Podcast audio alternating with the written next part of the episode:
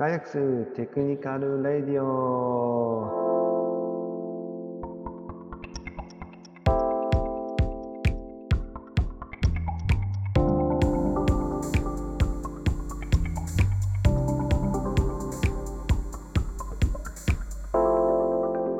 さあ、今日も始まりました。エンガイアックスエンジニアの個数人で雑談をするラジオです。じゃあ、えっ、と、軽く自己紹介したいと思います。ガイアックスの技術ホームズをやっています。千崎です。よろしくお願いします。えー、じゃあ、5段。はい、えー、動画制作たまに開発5段です。よろしくお願いいたします。お願いします。じゃあ、哲司さん。はい。インフラ、数学、プログラミング教育、X 哲司こと、尾形哲司です。よろしくお願いします。はい、お願いします。じゃあ、最後、アルムさん。はい。えー、ガイアックス開発部で、えーブロックチェーンの技術を見ていたり、えースタートアップスタジオを技術で支えているアラムです。よろしくお願いします。お願いします。じゃあ、今日はこの4人でお送りしたいと思います。えー今日のテーマは、えっと、ここ最近、こう、まあ、年末にかけて、まあ、続々と新しいガジェット、まあ、ハードウェア、まあ、ソフトもそうですけど、あの、出てきてると思うんですが、まあ、そこでこう、みんな、こう、気になってるものを、こう、こんなガジェット出てきて、すごい買おう、買おうか迷ってるんですけど、こんないいとこあるんですよね、みたいな話を、こう、それぞれ紹介できたらいいなって思ってますんで、よろしくお願いします。じゃあ、早速、そうだな、5段から話聞いてみたいな。どうですか、はいそうですね。まあ、ちょうど、えー、今日は何日でしたっけ ?9 月の17で、昨日公表されたものだと、オキラスクエスト2が出ましてですね。いや、これがなんか、いい感じに進化してるんですよね。なんか、ここ最近オキラスもあの、Facebook に統合のあれこれで、なんかいろいろとあったんで、なんかどうしようかみたいな、オキラス離れみたいな話は、なんかちらほらとなんか、そろそろバイブインデックスとか、そっちが主流になるかなと思ってたんですけど、ここでなんか全力で来たなみたいな感じのいいデバイスとしてオキラスクエスト2が出てきて、えーで、基本的に、あの、あの軽くなったりとか、スペックはめちゃくちゃ上がってるんですけど、値段が1万円ぐらい、あの、前作と比べて下がっていて、広い作りになっているっていうのと、なんかクエス、なんか日本市場に力入れてるのかわからないんですけど、その、ローンチイベントの動画で、まあ、日本のゲーム、日本から出るゲームを数本紹介されたりとか、実は今日から、あの、オキュラスクエストのその開発者向けツイッターが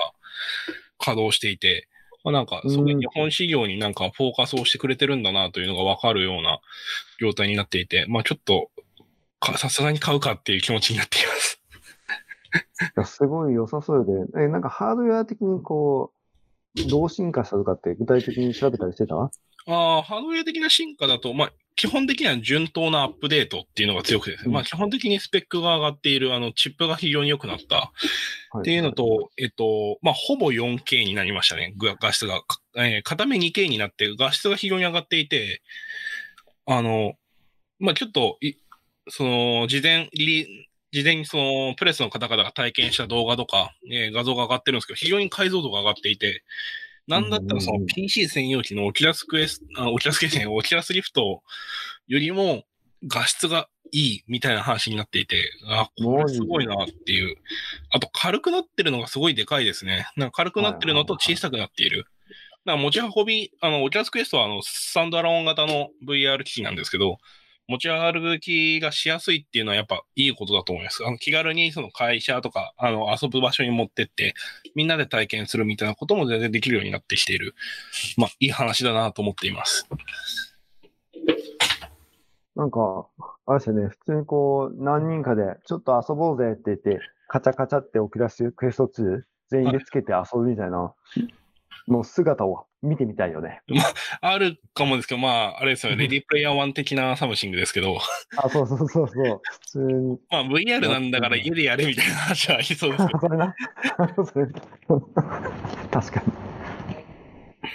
うん。いや、めっちゃ気になりますね。他、哲司さんとかどうですか？そうですね。あの、この収録当日に、あの、リリースされている、あの、iOS だったりとか iPadOS の他に、WatchOS7 もリリースされてるんですけど、あの、ついにあの、睡眠トラッカー機能が、あの、OS 標準装備っていうところにすごい注目してます。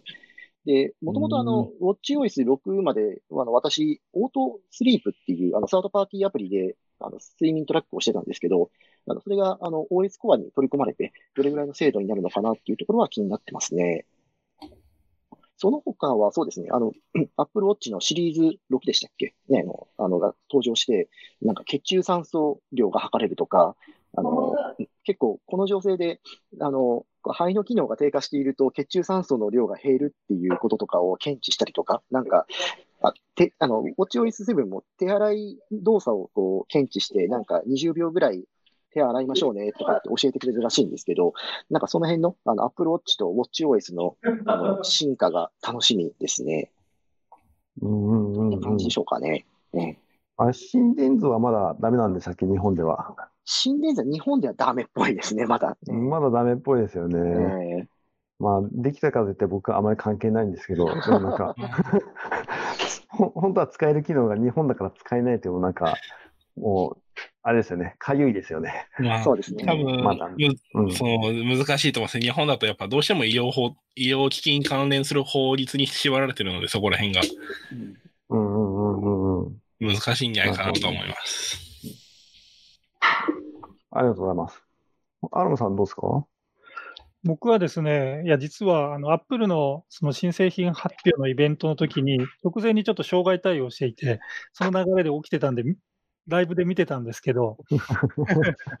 えーっと、そうですね、僕1ヶ月前ぐらいに iPad Pro を買って、あの、もう手書きがやりたくてやりたくて、で、一番いい手書きのデバイスということで買ったんですけど、で、そこから iPad Air がもうほぼ iPad Pro と同じ性能の手書きの、あの、新しい方の Apple Pencil 対応したり、あとは CPU の性能が上がったりとか、なんか、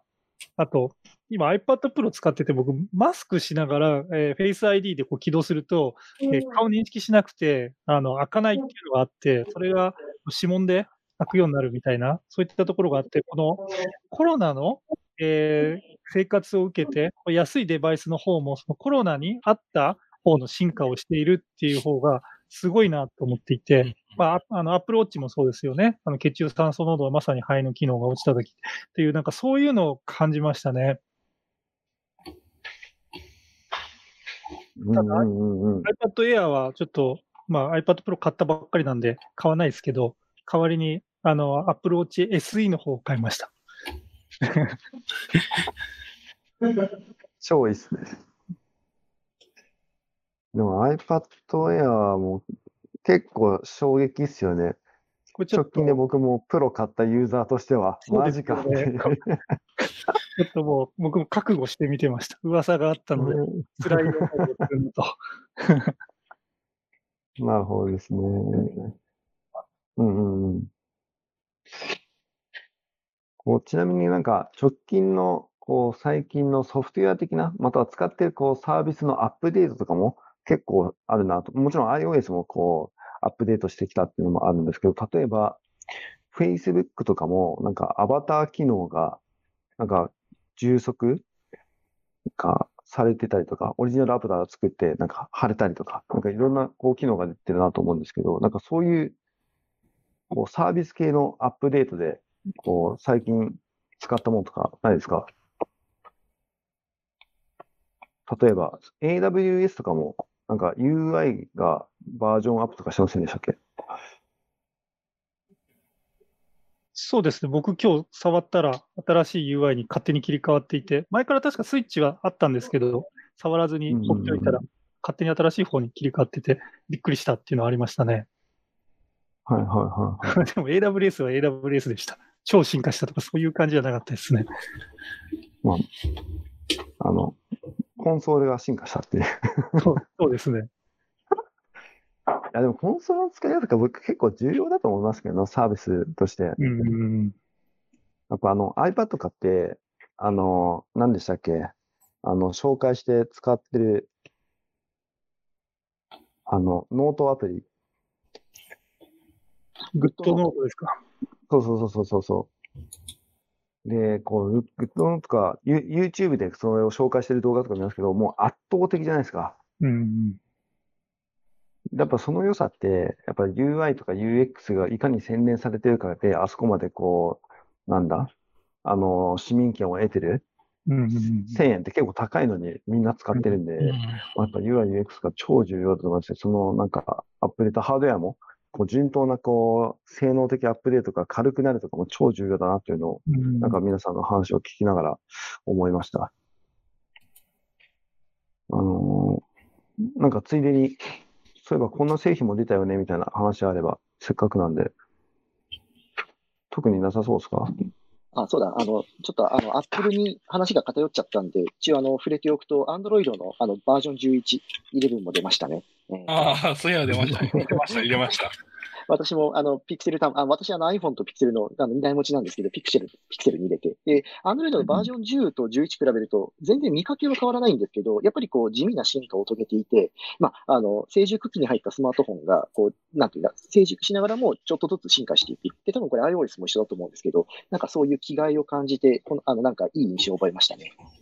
うんありがとうございます。なんか、あれですね。